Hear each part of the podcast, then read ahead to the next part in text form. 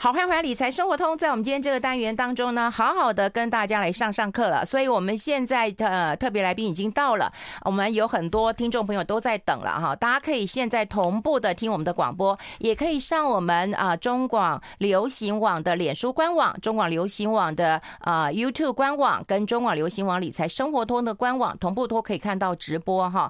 好，我们先换一下我们南台科技大学财经系的教授朱业忠朱老师，朱老师好。哎，英文姐及全国听众大家好。今天我靠刚有接广，你个请西装嘞？因为刚刚去露营，那边冷气基本上像不用钱的，就冷得要死。然后再加上因为今天台北天气不好，我。嗯今天是开车来，我、oh, 开车就比较不觉得热，所以就一直穿着，就也没脱了。我想讲你是安怎呢？哎，我们今天啊，先跟大家来聊一档基金，就是基金小百科。然后我们聊完基金之后，然后会跟大家来聊一聊呃两个市场哈，一个是巴西的市场，然后另外一个是墨西哥的市场。是，对。好，我们要先来讲那个这个贝莱德拉丁美洲基金。是，嗯，哈，刚刚还没开录之前，费龙还说，这档基金应该全台有一半的人都买过。我想真的也也八九不离十啊。确实，一方面它是很老牌的基金了哈，那另外一方面，因为它也曾经真的是非常非常的辉煌过哈，就是在金融海啸前后，那时候因为原物料大涨嘛，所以那时候拉丁美洲非常非常的夯啊。不过呢，后来也真的是沉寂了好几年。好，可是事实上近两年，也就是从去年开始一直到今年啊，其实又爬起来了哈，那当然呢，也不是只有这一档哦，是整个拉丁美洲整个都上来的哈，所以我们今天主题就绕着拉丁美洲讲哈，也真的我们有一段时间很少去注意拉丁美洲。好，那先提到一个重点呢，过去我们对于拉丁美洲的第一印象就是什么？原物料嘛。对。好，但是现在。整个拉丁美洲，你不能再用原物料看它。好，当然不是说现在没有拉丁没有原物料了，可是原物料其实对于拉丁美洲来说，已经相对不是那么重要了。好，它有其他的题材，这个我们后面再来慢慢谈哦。嗯，好，那也是一样哦。我们看基金，我们这么多年来教给大家，照例就是我们都会先对比什么指标指数。对。好，那拉丁美洲基金呢，基本上大概都是追踪 MSCI 拉丁美洲指数。嗯，好，可是这个指数跟一般的拉的 MSCI 指数不一样，后面多了两个数字。嗯，好，十斜线四十。对，这什么意思啊？好，这其实我们在很久很久以前其实也有提过。好，那它其实是欧盟的一个叫 UCITS 指令。好，那。这如果用中文直译，它叫可转让证券集体投资计划，哈，乐乐等，哈，简单来说就是对于基金的一个规范。嗯，好，那所以十斜线四十的意思，前面的十代表说他投资基金的每一个个别标的上限不可以超过百分之十哦。好，嗯、那后面的四十指的是如果超过百分之五，可是不到百分之十的这些加总起来不可以超过百分之四十。哎，那它就是限制单一的，呃，就是不要太集中。对对对对，所以说这是我们看到的哈。那所以对比你说，那没有这个指令的跟这个有指令的差多少？好，我有查过，其实这几年有没有这个指令都没差，完全一样。因为我们刚刚说嘛，它的上限就是不要让你太集中。嗯，那如果原本的这个标的的权重就没有很集中的话，那这个指令就有跟没有是一样的。好，所以我大概看查一下，大概至少近三年，他们就跟没有实斜线四十的指数结的结果是一模一样的。好，所以我们可以先不管这个数字。嗯。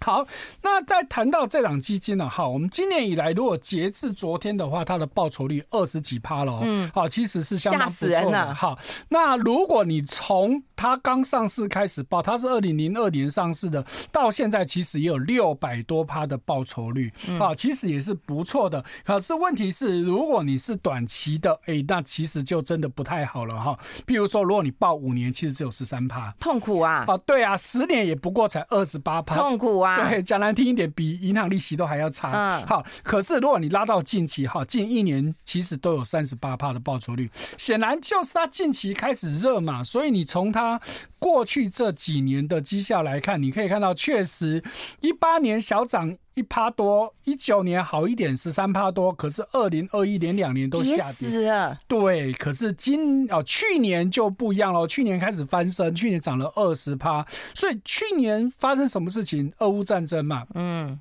俄乌战争其实引发了一个事情，大家都知道，就是通膨。嗯，好，那通膨一个很重要的原因就是原物料价格上涨。嗯，好，那大家对于传统上原物料的行情当然是都很了解，就是拉丁美洲嘛。好，所以。原物料上涨，那当然在去年拉丁美洲确实就因此得利。好，那甚至这个到现在也都没有下来。尤其是近期，如果你有在注意国际新闻的，你要注意到，好一个很重要的事情，就是本来俄乌战争爆发之后呢，这个乌克兰，好，我们其实以前节目也提过，它号称欧洲粮仓。好，结果因为战争呢，它很多的这些农产品都不能运出去。好，所以呢，俄罗斯呢，在这个。这个联合国跟欧盟的协调之下，所以那时候就签了一个所谓叫黑海协议。嗯，好，因为我们知道黑海就是差不多在那个地区嘛，因为乌克兰的很多农产品就要从黑海运到其他国家去，所以呢，这个协议就是允许，哎，基于人道主义呢，我让乌克兰的农产品还是可以运得出去。嗯，可是问题是这个协议呢，哎，本来在今年五月十八号已经终止了，好，到期了。好，那。俄罗斯呢，其实又延，又让它延延了两次，结果在七月十八号又再次就是延期的时候又再次终止，这次俄罗斯就拒签了。嗯，好，那拒签，如果你有在关心俄乌战争，就是，有有有，就是那个大桥被炸了，所以俄罗斯很不爽，所以俄罗斯就不想再签了。好，那这问题来了，真的就引发。近期的原物料整个上涨，好，那这个我们就先不要讲那么多，我们后面再来谈呢。好，所以呢，为什么这个行情可以从去年延续到今年？好，当然一部分就我们刚刚说的是原物料，当然刚我们前面开场也提过。这个拉丁美洲其实还有很多题材，我们后面就再来提这个部分。我们还是回到这档基金的重点呢。好，那所以我们刚刚知道它是投资拉丁美洲，可是问题拉丁美洲有非常多国家嘛。好，对，所以我们现在是要看它的那个国家。先，那我们先等一下好了，因为我们要先进一下广告。对，有人讲说要投资拉丁美洲或单一国家，心脏真的要很大颗，这的确是啊。我们先休息一下，进一下广告。I like 好，我们持续跟大家很喜欢的朱业忠朱老师来谈一谈哦，因为我们想说，我们投资拉丁美洲嘛，哈，它到底有哪一些的国家呢？啊，这些国家是不是多呢？我们现在就用一张图表让大家同步看到，所以我才希望大家说啊，如果你可以看直播的话，呃，可以看我们的直播哈，不管是我们理财生活通、我们中广流行网的脸书官网，或者是 YouTube 官网都有。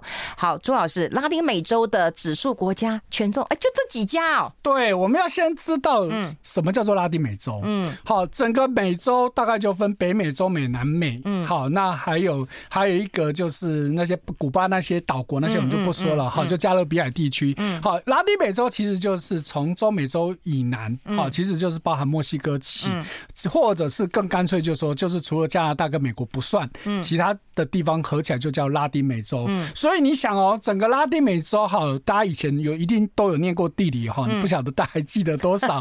好，所以我们以前念书，像我们是念自然。组的，我们都觉得历史地理跟我们没关系。哦，好，不像现在联考就全部都要考，我们当年都是分科嘛，所以我们以前念自然组都不会想说这个东西跟我这辈子跟我有什么关系，都以前都付应付了事，真的是做了投资以后发现原来还是很重要的，你要知道很多的历史地理。哎，念数学的不用念那个历史地理啊。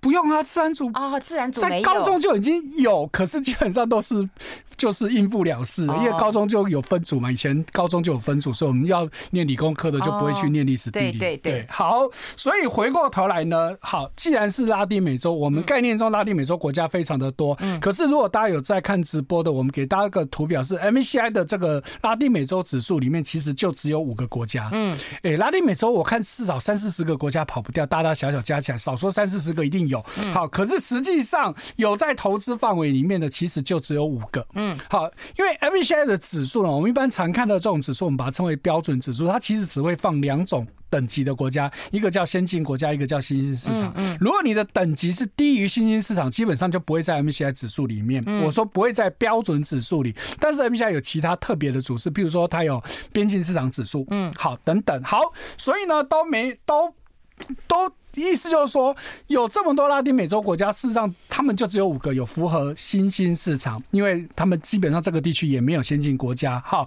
所以就只有五个。那大家可以看到，最大的一块就是巴西嘛，巴西。好，所以以 MSCI 指数里面呢，巴西大概占着将近六成，好，五十九趴多。所以你对比这两基金，有没有看到，它也差不多就是五十九趴多，也是六成左右，嗯。好，那所以哦，这不就来告诉大家了？其实不是只有这档基金哦，几乎所有的嗯拉丁美洲基金配置大概都是这样子。嗯，多点可能六成多，少一点巴西可能就是五成多一点。好，基本上大家配置都大同小异，因为这个地方真的能投资的。并不是那么多哈，然后第二个就是墨西哥，所以你如果看看 MSCI 指数呢，墨西哥占比是三十趴，那这档基金呢相对就少喽，所以它只有二十四趴不到，好，所以也就是说，他把墨西哥的比重往下压，好，嗯，那再来第三多的哈，哎，拜托，他们两个国家加起来就快九成，好不好？八九成，没有错，基本上就看这两个就好了。对，所以拉丁美洲国家基本上就看这两个就好了，其他的真的就是来陪衬的而已啊，好，那更不要说根本没有在里面的。好，那第三多的就是智利，好，所以智利。在 MSCI 指数是占了将近六趴，那在这场基金是占了四趴多，好，那。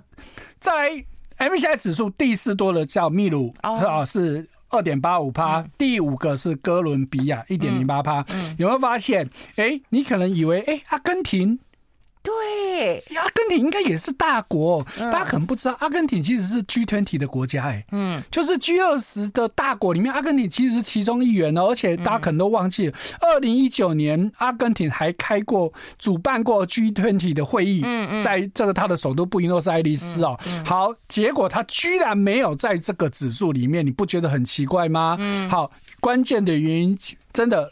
阿根廷其实很真的是很大，比甚至比比其这里面出，但不能跟巴西、墨西哥比，可是跟其他三个国家比，它其实是更大的。嗯，但是它为什么没有？关键出在它二零二零年债债券违约啊。公债违约，所以呢就被 MSCI 了，真的就是你违约了嘛？那没话说，就是打入十八层地狱哦哈！所以它现在不但不是新兴市场，也不是边境市场。哎，新市场再下来这层叫边境市场，它连边境市场都不是，它叫做独立市场。嗯，好，在 MSCI 呢，在前几年多了这个等级，以前只有三个等级，就是先进国家、新兴市场跟边境市场，在前几年多了一个叫独立市场。嗯，所以呢，现在。阿根廷在独立市场，所以呢，指数里面没有看到它。好，但是你回到这档基金。刚刚我们说了，前面三档三个国家，它巴西、墨西哥、智利，这个都没什么问题。可是接下来它居然有美国。对，我就想要问你，就是你看它那个投资那个比例比例的时候，你会看到有美国，是的，有意大利，有加拿大，妙透了。对，好，这也是我们在过去其实节目都跟大家讲过了哈。嗯。我标榜我是投资哪里的基金，不代表我全部都要放在那里。嗯。我只要有一定的比例，好像以台湾的法规规定，其实是只要六成以上。嗯。好，那所以。呢，他投资美国、意大利、加拿大，这其实都不稀奇。嗯，好，那甚至我们刚刚说的巴拿马，其实也不在指数里面，他也都投资了。对，好，虽然占比很低。对，好，那所以我们刚刚说的，本来就按照法规来说，它其实是本来就是可以的，这是第一点。第二个就是这些。国家的公司有可能他在美国挂牌 ADR，哦，那所以他如果今天投资美国的 ADR，譬如说巴西有一个非常有名的公司，我们在以前也提过，叫 Vale，就是淡水河谷，它是全世界第二大做矿产的公司，像它就是在美国就有挂牌存托凭证，好，那甚至它在欧洲的巴黎交易所也有挂牌，这很多年前也曾经在香港挂牌过，那所以你如果今天我是基金公司，那我要在巴西投资还是在美国投资？嗯，我当然在美国。美国就近投资简单多了嘛，就像好比最简单，大家都知道我们台积电是不是在美国有存托凭证？嗯，所以有很多的外资，他可能就直接在美国投资台积电的 ADR，我不见得来台湾投资，因为还有一个什么很大问题就是汇率的问题嘛。嗯，好，所以呢，这是第二种可能性，就是我们刚刚说的，可能是这些拉丁美洲国家，但是它在先进国家挂牌，比如说刚刚说的美国、意大利、加拿大。第三的第三种可能性呢，就是我真的是这个。这些国家的公司，但是我的营收基本上就跟这些国家有关系，那所以它也会被归纳在这个市场的投资哦。好，所以这是我们要去了解到的。好，所以呢，了解到这个国家配置之后呢，再来很重要的产业产业配置。哎，这跟我们想的不一样，因为我们都会觉得说，我投资拉丁美洲，我就是要原物料啊，就不是哦。对，所以这我们也是一开场就跟大家讲的，你对拉丁美洲的想法不要再停留在原物料的。嗯，十几二十年。年前确实是这个样子，但是现在真的差很多很多。好，一样，如果有在看直播的听众，你可以同步看到我们的这个图表，这是 MSCI 的拉丁美洲指数，以这个产业权重来看了哈，大家特别注意到哦，权重最高的是谁？是金融业哦。好，可能大家以为哎，应该原物料，很抱歉，原物料只在第二名，只占十八趴多，金融业是占二十五趴多。好，如果你真的要把它再加进去，能源的话，能源排到第四，它在 MSCI 指数是十一趴多。所以换句话说，跟原物料有关的，是不是就是刚刚的原物料再加上能源，这两个加起来有没有发现，其实三成都不到啊？所以你看吧，所以我们投资真的不能够望文生义，不能你以为，然后事实上就会出现一些落差哈。这个待会我们还会跟大家来聊聊巴西市场啦。我们要先休息一下，进一下广告。我们直播还是持续进行的，我们两点继续回来。我是你我好，这里是 I Like Radio 中广流行网，欢迎再回到理财生活通第二个小时的节目现场。我们现场的特别来宾呢，是大家非常喜欢的南台科技大学财经系的教授朱岳忠朱老师。我们跟大家来聊一档基金小百科哈，教大家怎么样来看一档这个拉丁美洲的基金，那也教大家看它国家的一个呃权重跟这个产业。我们待会会跟大家来聊整个啊、巴西跟这个墨西哥的一个观察。那朱老师，我们先把这档基金。总结一下，我们刚刚其实有看到这个图，就是产业的一个权重，真的跟我们想的不太一样。对，好，所以我们刚刚给大家是 MSCI 的权重的资料。如果你对比这档基金实际的投资，其实也差不多哦。你看它最多的也是金融，只是它更多的比重在三成。那 MSCI 指数是两二二十五趴，对，它第二多也是原物料，好，但是它原物料只有十五趴多，好，就是比 MSCI 权重还要低。那第三个都是基本消费，哈，就是民生必需品的部分是十三趴。多，那第四个也都是能源，但是它的能源比重也只压到十趴。换句话说，这两基金投资跟原物料有关的，就是原物料跟能源这两个加起来，大家有没有看到不到三十？对，对，不高哎。对，所以跟 MSCI 指数对比来说，其实真的是。嗯，差不多，所以要提醒大家，真的不要再用原物料跟拉丁美洲画上等号。嗯，好，所以我们如果对比看它实际的投资标的里面，其实大家也可以发现这件事情了。好，但是呢，当然大家对这个拉丁美洲的公司普遍不是那么熟悉哦。好，但是呢，如果你要投资这个地区，有几家大公司你一定要认识啊。好，比如说第一个。这个是巴西国家石油公司，嗯，好，那这个我就不会念了，因为它也不是英文啊。好，那反正就是一长串的。的英文字啊，而且也看不到 oil 这三个，对 对，连我要猜那个字都好都没有。好，那但是第二个有一个字大家就比较容易认识了，B A N C 哦，就是 bank 哈，就是你有看到 B A N C O，，基本上他就知道它是属于银行。好，所以呢，你看到啊，这是这这档基金里面第二档是银行，第三个也是跟金融业有关的。好，那再来还有一个 B 三，这个很特别，它是巴西证券交易所。哦，哎、欸，这又跟我们一般投资人的概念。第三件是证券交易所。是的，好，我们一般我们在台湾，我们都觉得证券交易所是国家的，是政府的。可是必须要告诉大家，在欧美国家，证券交易所就是绝大部分都是私人公司。好像比如说我们熟知的每天新闻听到的纽约证券交易所、纳斯达克证券交易所，他们都是私人公司，跟美国政府或者是纽约市政府一点关系都没有。嗯，他们就是道道地的私人公司。因为在欧美国家，证券交易所就是一个什么金融中介机构。嗯，就跟一个银行、一个证券公司一样，它就是提供一个场所让你去交易金融商品嘛。我们这里像个官方哈，就是一个官方。呃、对，所以这是要提醒大家，所以有证券交易所上市的这个国家非常非常的多哦。只是我们在台湾看起来会觉得很神奇啊。好，所以这个也是属于这个金融业的部分了哈。嗯、那再来就是我们刚刚说的，你看到再往下看到第八个，好，这个伊塔 I T A U，嗯。它是全巴西最大的银行，呃，好，这个伊塔银行哈是全巴西最大的银行哦。好，所以你看哦，好，它最最后一家它也是个投资机构，所以也算是金融业。有没有看到我们这整个下来，你看到有几个金融业是有一半的，比重很高。对，好，那如果我们再看到，如果说跟原物料有关系的，是刚第一个。国家石油公司是，好，再来往下看，Vale 是淡水河谷，我们刚刚前面有讲过，有有，好，它是全世界第二大的，我只认识这一家，对，这个矿业公司哦，好，那还有倒数第二家，这个叫做盖道尔，好，它是钢铁公司，它也是全世界排名大概二三十名的钢铁公司，也不算小，好，所以。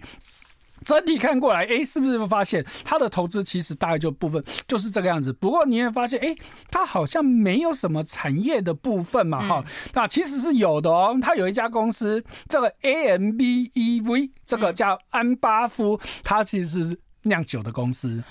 好、哦，对，它其实它的。刚最上游是叫英博哈，如果英博可能对酒熟悉的人就知道，英博是一个全世界最大的酒业集团。好，很多我们大概喊得出来的。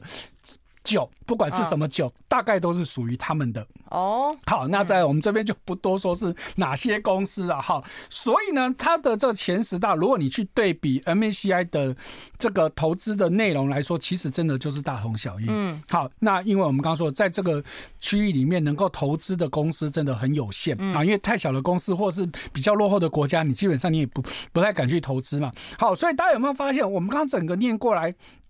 其实绝大部分都是巴西的公司。对呀，哎，其实连墨西哥的公司也没有啊。对，有其实是有的哈。其实，在第四家这个很特别的叫做墨西哥的经济发展局哦，这我就比较奇怪，听起来像一个官方机构，怎么会有股票呢？这我们就不去追究了。好，但是如果你看到 MSCI 指数里面，其实会有四家这个。跟墨西哥有关的公司啊，好，就前十大里面有四家，好，但是这档基金里面非常明显的就是比较集中在巴西的部分了哈。那大家可能会问说，那我。当然，我们都知道巴西跟墨西哥是权重最大两个国家。嗯、那到底是墨西哥多一点好呢，还是巴西多一点好？嗯、好，这我会觉得这个问题真的没有那么容易去回答了哈。因为以如果以现在的工业来说，真的墨西哥这几年他们在制造业不能说工业，在制造业方面其实是快速在成长。但是你也不要以为巴西的制造业就很落后哦。在以前哈，现在没有了。在以前，如果你去看这个前十大石股，你基本上会看到一家公司，公司叫做巴西航空工业公司。航空工业公司，对，它是全世界第三大的飞机制造商。哎呦，我们讲到飞机制造，是不是要么就是美国的波音，要么就是德国跟法国合资的空巴？嗯，好，那几乎不会有人知道第三大，不知道第三家。对，第三大就是我们刚刚说的巴西航空工业公司。好，所以全世界我们都说先进国家很厉害，可是全世界会造飞机的国家没几个哦。嗯嗯，你看日本够不够厉害？嗯，日本有飞机制造商吗？嗯，对，有，可是做的都很小台的，但是。不要小看巴西航空公司工业公司哦，我们连台湾甚至连日本都还跟他们买飞机。哎呦，他专门做就是几十人做到一百多人做的这种机型。嗯，好，因为大家都知道波音跟空巴大概做的都是比较大的。嗯嗯，但是这种中小型的飞机几乎都是他们的市场，所以亚洲的主要国家，包括我们台湾的几个像像这个利荣，好像华信这些。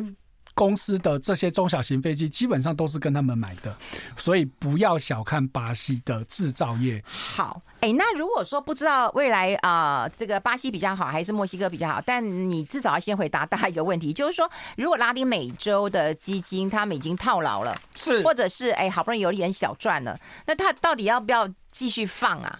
嗯，我觉得基本上很重要的是以前拉美好不好，我们就前面一直在讲，就是看。原物料嘛，嗯，嗯，那可是大家也知道，原物料的价格本来波动就很大，嗯，好，好的时候可能很好，差的时候就很差。可是当你若不再是依赖原物料的时候，对，相对它就比较有前景可言的，嗯嗯。尤其这两个国家现在很明显的，他们就是开始要去发展制造业，嗯，因为他们也知道原物料讲。白一点就是靠老天爷，给老天爷赏饭吃啊！对，好，那尤其你是挖矿的、挖石油的，你总有挖光的时候。嗯，嗯，那你如果靠农产品，那农产品又受天候的影响，嗯，那其实都不稳定嘛。所以发展制造业很重要啊！哈，所以呢，我们今天就花比较多时间，先让大家了解一下整个拉丁美洲的情况哈。嗯，我们再来回答说，到底要不要继续放啊？其实我们刚刚其实已经也说的很白了，你先不再靠一类。再靠原物料，那基本上相对就比较 OK 了嘛。好，那你讨厌的那个罗塞夫已经下台了嘛？对不对？哈，现在是鲁拉，你有没有喜欢他一点？我们待会讨论一下好不好？我们先休息一下，进一下广告。I like 好，我们要持续跟朱叶忠朱老师来聊一聊。刚刚有提到，我们要先从那个巴西开始聊起，对不对？好，我们先从整个拉丁美洲看起啊。好，我们先请好费勇帮我们上这个资料。好，我们整个拉丁美洲的概况。好，当然我们没有办法把所有国家都放进去哦。我们大概就抓了除了 MCI 的这这五个成分国之外的，再把阿根廷抓进来。好。大家注意到，那土地面积就不用管它了哈。大家可以看到，人口最多的是巴西，对，好，然后墨西哥也有一亿多，好，所以呢，大家如果我们回顾我们刚刚看的基金里面，是不是这个消费的部分其实占比是很高的？嗯嗯，只仅次于金融哦，其实反正其实到它其实占比是很高的。好，那再来就是比较重要的就是人均 GDP。好，如果没有看到这个资料之前，玉芬姐你会觉得哪个国家应该是最有钱？最最最有钱的啊？我大概会觉得是巴西吧，是啊，可竟然是墨西哥哎、欸，哎，不是，你没有看到智利，智利，哎，阿根廷都蛮高的，对，连阿根廷都比巴西、墨西哥有钱，所以这就是真的。玉芬姐刚刚所说的，不要有那种既定的刻板印象哈，你真的要看到资料。所以你会看到阿根廷其实是大国，要不是因为他二零二零年违约的话，要不然他不会是现在这这个样子。我都说了，二零一九年他可以，他可以主办 G20。会议，他怎么会是个小国呢？好，那当然，这个阿根廷现在就被排除掉，我们就不管他了。所以重点还是巴西跟墨西哥。所以我们先看到巴西哦。好，所以我们先看到巴西这几年的情况。嗯，好，那当然我们一再强调，好，现在这新上任的总统鲁拉，好，那很重要，因为他是今年才开始上任的哈，所以过去的事情其实跟他没有关系啊，好，但是我们还是要去看一下，好，以股市来说，它去年涨，好，今年到目前为止也是涨的，要特别注意到汇市的部分，如果大家同步看直播的话，要注意到红色其实是代表是贬值，黑色才是升值，因为。因为这是对美元的汇率，就跟台币一样，汇率越低代表是升值的。好，所以你看哦，今年我们这是截至前天的数据，汇市都还有。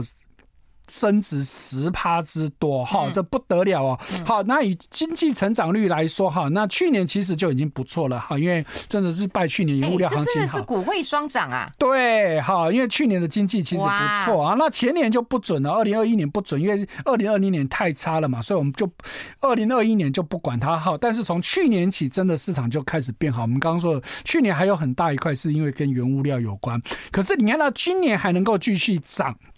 很大原因就是因为卢拉上来了，嗯，所以呢，很多的外资投资机构现在开始对巴西有非常大的兴趣，因为卢拉过去在在在当年哈，叫就是大概从两千年左右哈，那因为。金砖四国，它巴西之所以成能够成为金砖四国，其实就是在鲁拉任内。好，所以大家金砖四国，我想不用多说，大家都知道。好，那特别讲一下鲁拉的小那小故事啊。哈，我刚刚在广告期间还跟玉芬姐讲说，鲁拉大概是全世界所有总统里面最悲惨的哦。好，他的人生经验哦。好，鲁拉的学历，正式学历连国小毕业都没有。嗯，所以他很很年轻的时候就到工厂去工作，就工作的时候还不小心被机器把手给打给切掉。好，那后来呢，娶的老婆，老婆怀孕，结果生病了，没有钱看医生，就老婆跟小孩都死掉。好，所以他就开始觉得说，为什么？他的人生这么悲惨，他明明很努力，所以呢，他就觉得不行。这上位的，因为当年确实早年巴西也是独裁政府，所以他就是开始组工会，好，然后组政党，好，就这样子一路到现在。可是到后来，老天爷也没有对他比较好，因为他还得了癌症。嗯，啊，那甚至他卸任总统之后呢，又被这个罗塞夫拖下水，说他也有贪污，所以他也曾经被关了一年多。后来怎么查都查不到具体的证据，所以又把他。放出来了，嗯，好，所以他才能够回锅再去选总统啊。好，那所以这次我们看到鲁拉的部分啊。好，那再来大家看到了，大家很关心的现在的两大问题就是通膨。通膨。好，大家如果再看到巴西这些年来，因为我们这个时间点是拉大概十几年的时间哦。好，你看到比较重要的当然就是近两年了，看到之前。巴西的通膨确实也非常严重啊，CPI 最高的时候都曾经来到十几帕之多。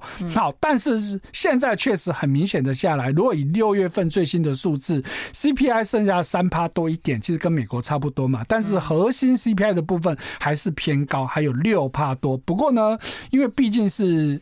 比较落后的国家，嗯，本来通膨会比较严重，是合理的。对，我记得以前这些国家有时候十几、二十几趴都还算正常。对，而且以拉丁美洲来说，哈，就算十几、二十趴都算少的。如果你去 看到委内瑞拉，哦哦哦，那个都是五位数的通膨哦，五位数，我你没有听错，就是动辄万起跳的那种通膨数字哦。好，所以呢，巴西以在这个地区来说，这样子的通膨其实是 OK 的，甚至以刚刚说了，以现在这个水。准跟先进国家比起来也不算高。哦，好，所以这是我们看到很重要的一个数字啊，哈，那再来好，其实刚这个也有听友在网络上问到，就是会不会赚的股市赔了汇率啊？可是我们刚刚已经跟你讲了，我们刚前面的图表你其实也有，它是股汇双涨哦，尤其我们刚刚说了，今年汇市它都还能够升值哦，听清楚哦，是升值十趴，所以你买了它的基金，有可能赚的股票股市，那又赚了汇市，好，那。讲到股市呢，我们再看到一个很重要的，就是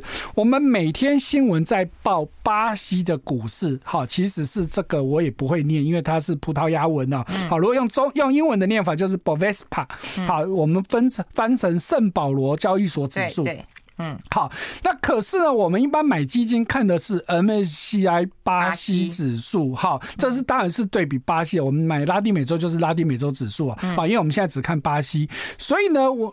如果各位听众有印象，我们上个月讲印度嘛，大家还记不记得，印度也有类似的情况，就是我们每天新闻报的印度指数跟我们买基金所看的指数根本不一样。嗯，那在巴西也有类似的情况。好，不过呢，它不一样的原因跟印度不一样。印度是我们在前面提过，就是印度指数，因为它 BSE 三十指数成分股太少，只有三十档。嗯，好，但是整个印度股市非常的大，我们也讲过，这个孟买交易所有超过五千家上市公司，所以你成分股涵盖太少了。可是巴西。的这个两个指数的会有这么大的差异性，并不是成分股差异多，而是一个是美元计价，一个是元币计价。那巴西里尔这几年的汇率波动真的很大。好，大家如果回到我们刚刚前面看到的，虽然这两年汇市都在升值，可是你往前推，哇，好，我们给大家的资料，一八一九二零二一，它年年都在贬值，甚至二零二零年贬值将近三十趴。吓死人了！对，二九点二四，哎，对，我们先休息一下，先休息。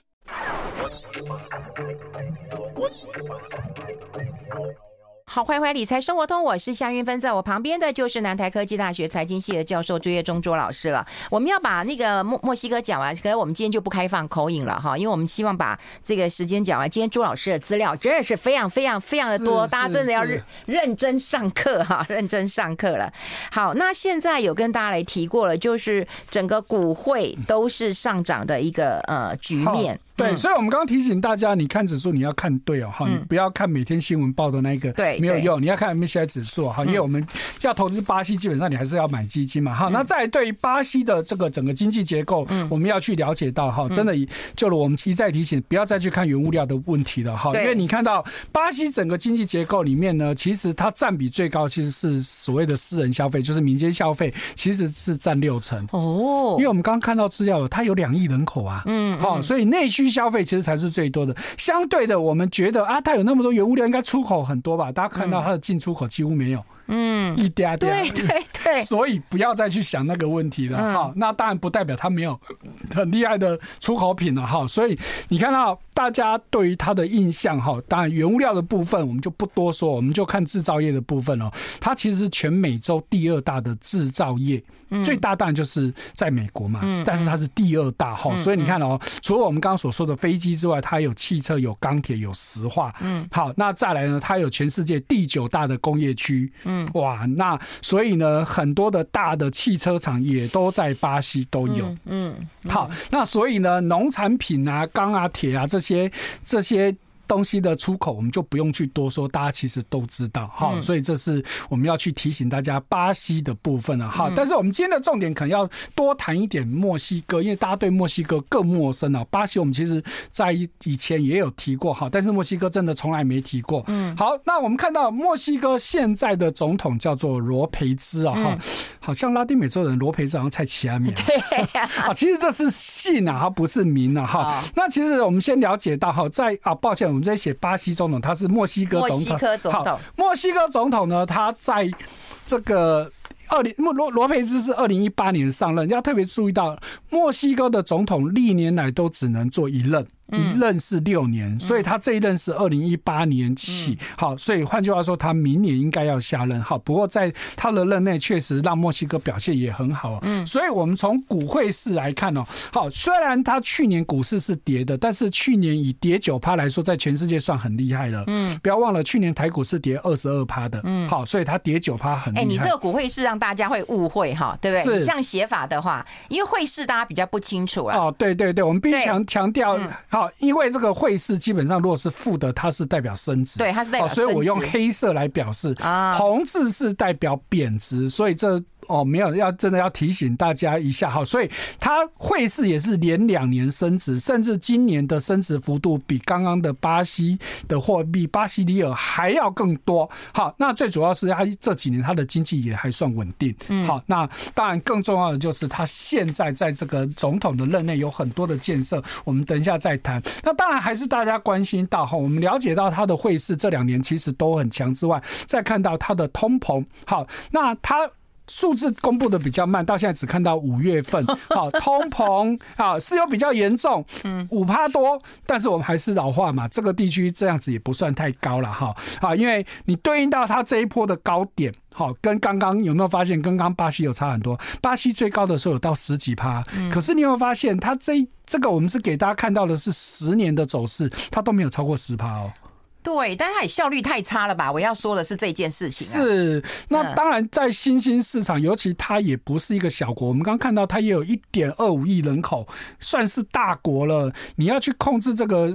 问题不是那么简单的事情，然后不要以为全世界每个国家都可以像台湾控制的这么好，因为 台湾小嘛，我们两千多万人要去控制，相对是容易的。哦，你直接说我们控制的很好，哎，它这是一样，这是必然的啦。哈，来，再来也是一样哦。墨西哥的经济结构里面，其实就跟巴西非常的像啊。有没有看到私人消费基本上占比？大概就是三分之二的 GDP，又是四趴多，很内需型哎，对，非常内需型，因为有一亿多人口嘛，好，那再来就是进出口的部分，有没有发现完全都没有？因为它的进出口基本上是负的，负的意思就是进口比出口多，对对对，哎，所以你还会觉得它是一个大的出口国吗？好，不能说不是，而是在告诉你，它并不是靠出口在支撑它的经济。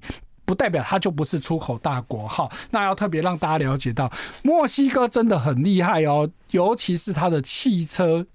工业，它是全世界第七大的汽车生产国，第三大的汽车汽车出口国。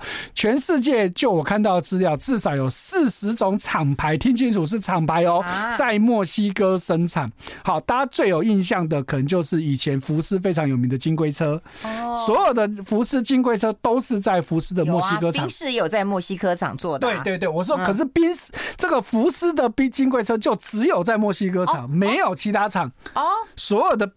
金龟车都在墨西哥厂出生生产，真的对，所以这很多人都不知道哈。那更不要说现在电动车哈，这个我们等一下再来谈这个部分。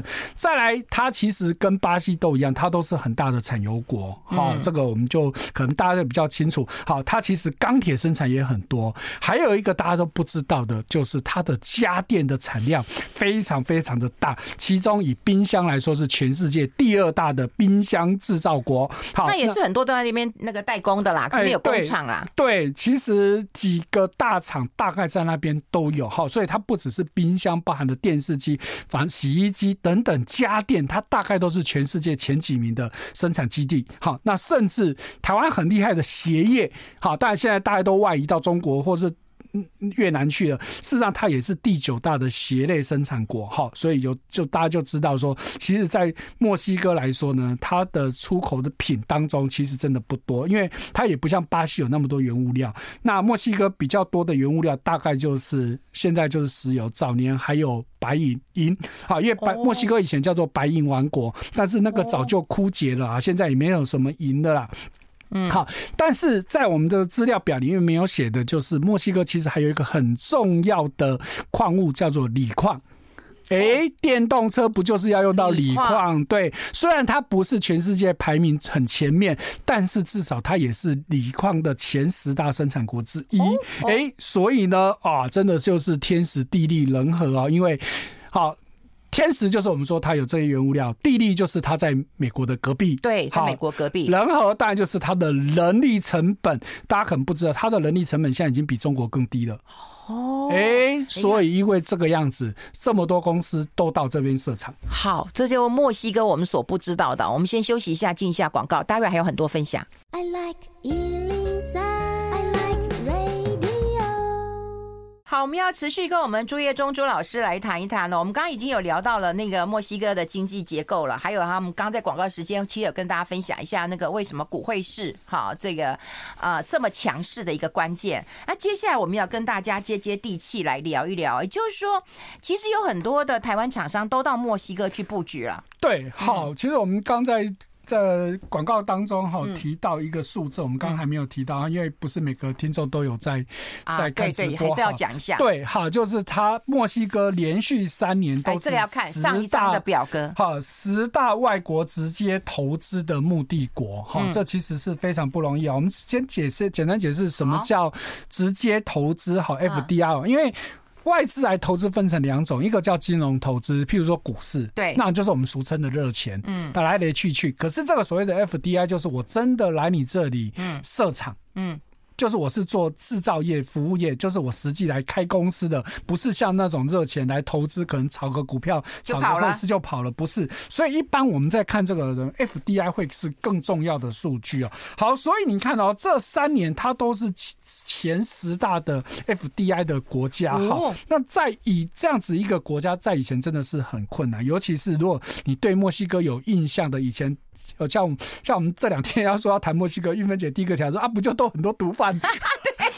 你怎么把我讲出来啊？确实，早年真的这个国家给人家的印象，尤其很多的电影，好莱坞电影，你们一讲到毒贩就是墨西哥嘛，墨西哥，而且墨西哥那些毒贩都非常的狠，而且都还有军队，对，真的很夸张。但是那真的就是一二十年前的事情了哈，现在不是说没有了，但是至少不会像以前那么夸张了。好，所以哦，你可以看到。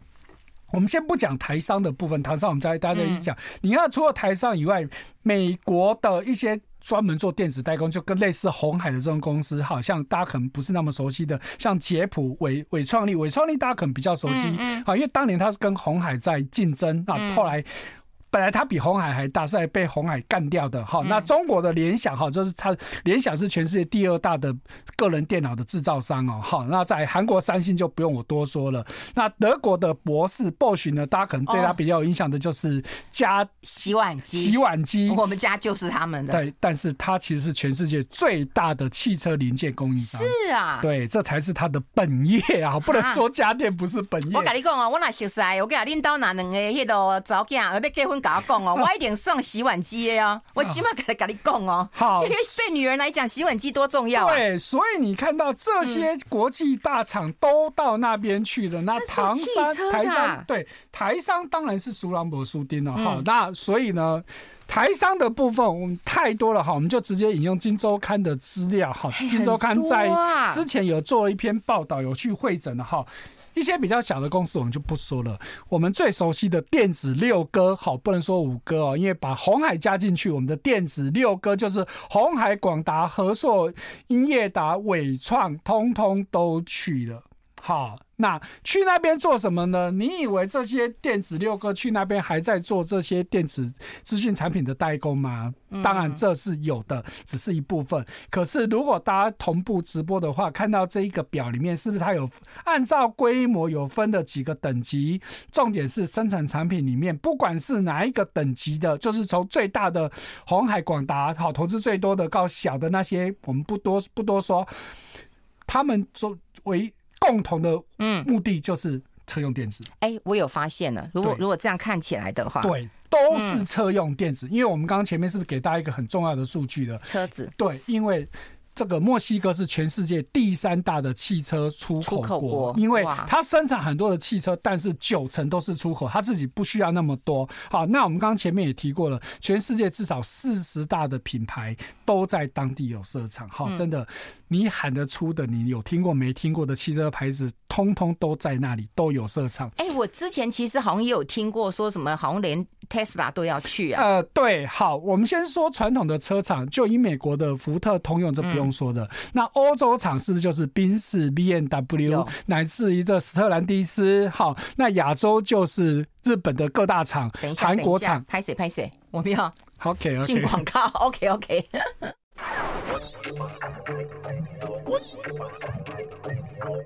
好，我们持续跟朱业忠朱老师来谈一谈，因为发现到台厂有到墨西哥去布局的非常多，大概用车用电子啊，哈，或者是用这个呃伺服器也有的少部分啊，大部分车子的比例真的蛮高的。然后我刚刚讲，我发现我之前看过一个新闻说 Tesla 要去，没有错哈。那、嗯、我们刚刚说传统的车厂大概基本上都已经去了，那现在新一波当然就是电动车了哈。嗯。那电动车当然龙头就是特斯拉哈，那特斯拉其实已经确定会去了，而且它要在。那边盖的这个厂，他盖的厂是在墨西哥的这个新莱阳州啊，新莱阳州的地点大概就是德州再下来，好，其实跟。德州就是小盖表了哈，基本上可以这么说。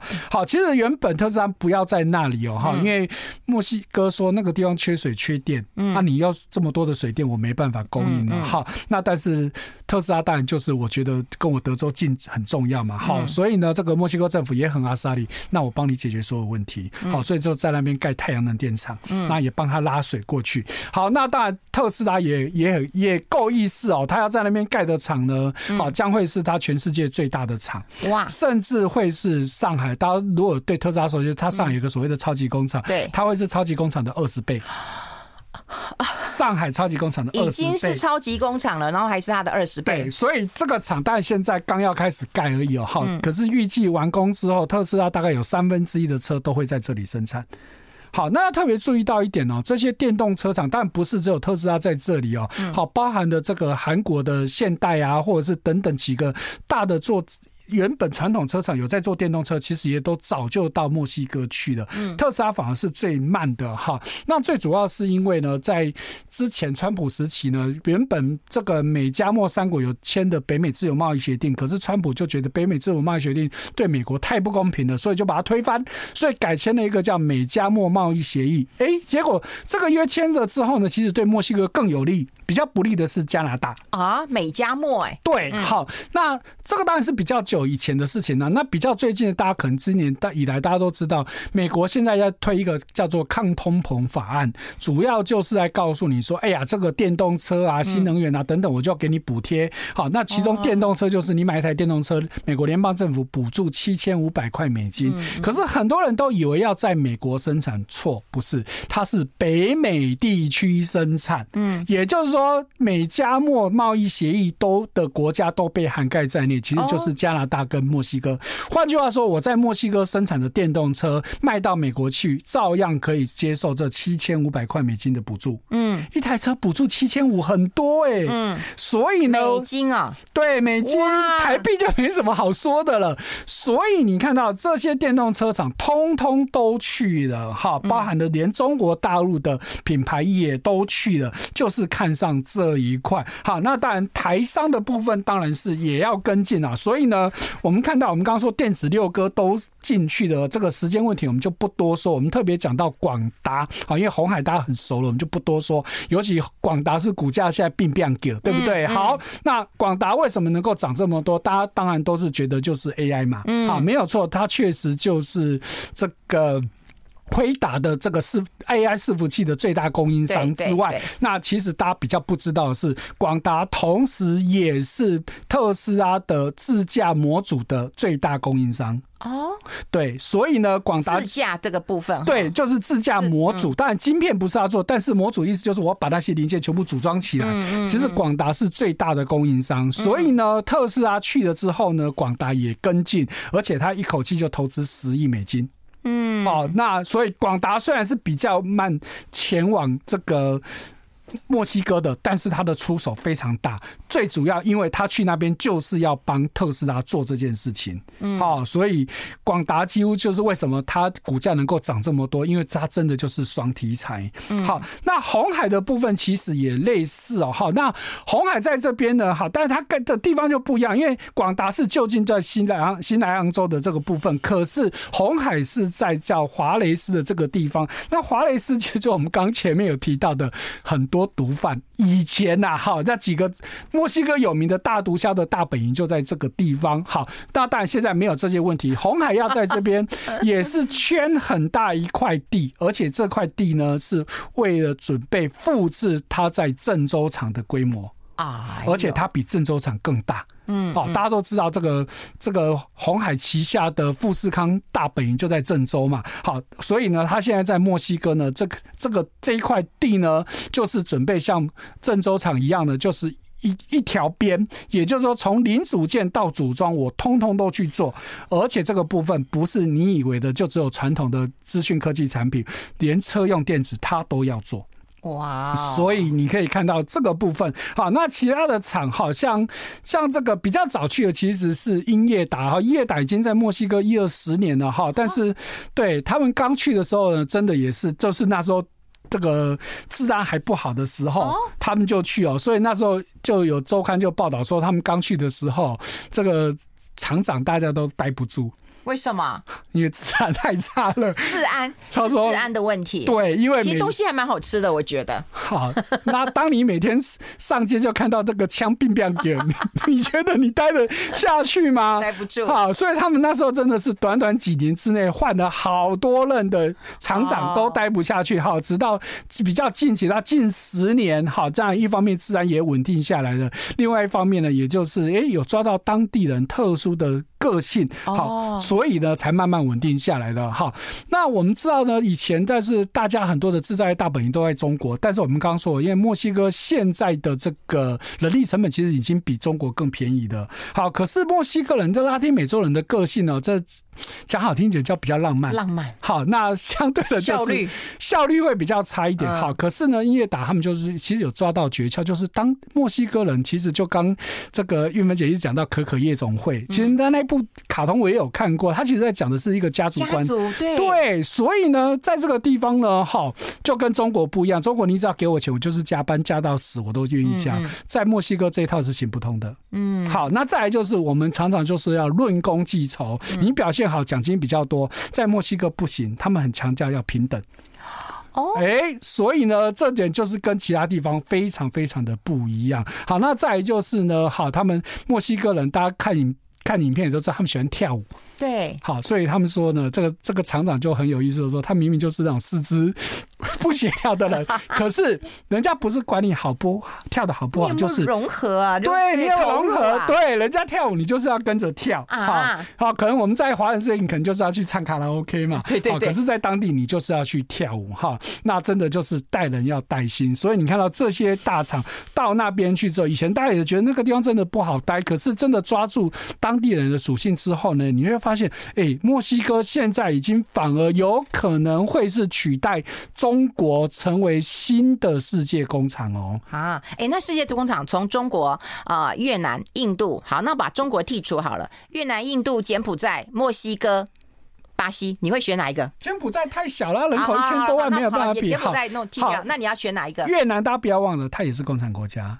嗯，他最近也在清算很多的大财团，所以越南股市，你看为什么大家看好它？可是越南股市不会涨。那印度的问题，我们上个月也跟大家讲过了，印度没有你想的那么美好。那一样工人都有问题的情况之下，墨西哥相对是 OK 的哦。好，而且更重要的是，你要贴近市场嘛。你在印度制造之后，请问你要运到哪里去？你运到美国去？非常远。嗯，可是我在墨西哥，而且更重要的，大家还有一点要一定要提，墨西哥是全世界签 FTA 最多的国家，有五十几个签 FTA，表示我几乎所有东西出口都免税，免税，这就天下无敌了。哇，这个很厉害的一个讯息啊！好，今天非常谢谢我们朱月忠朱老师到我们的节目现场，希望大家今天知识满满啊！谢谢朱老师，谢谢，谢谢，我们下这个月再见喽，拜拜，拜。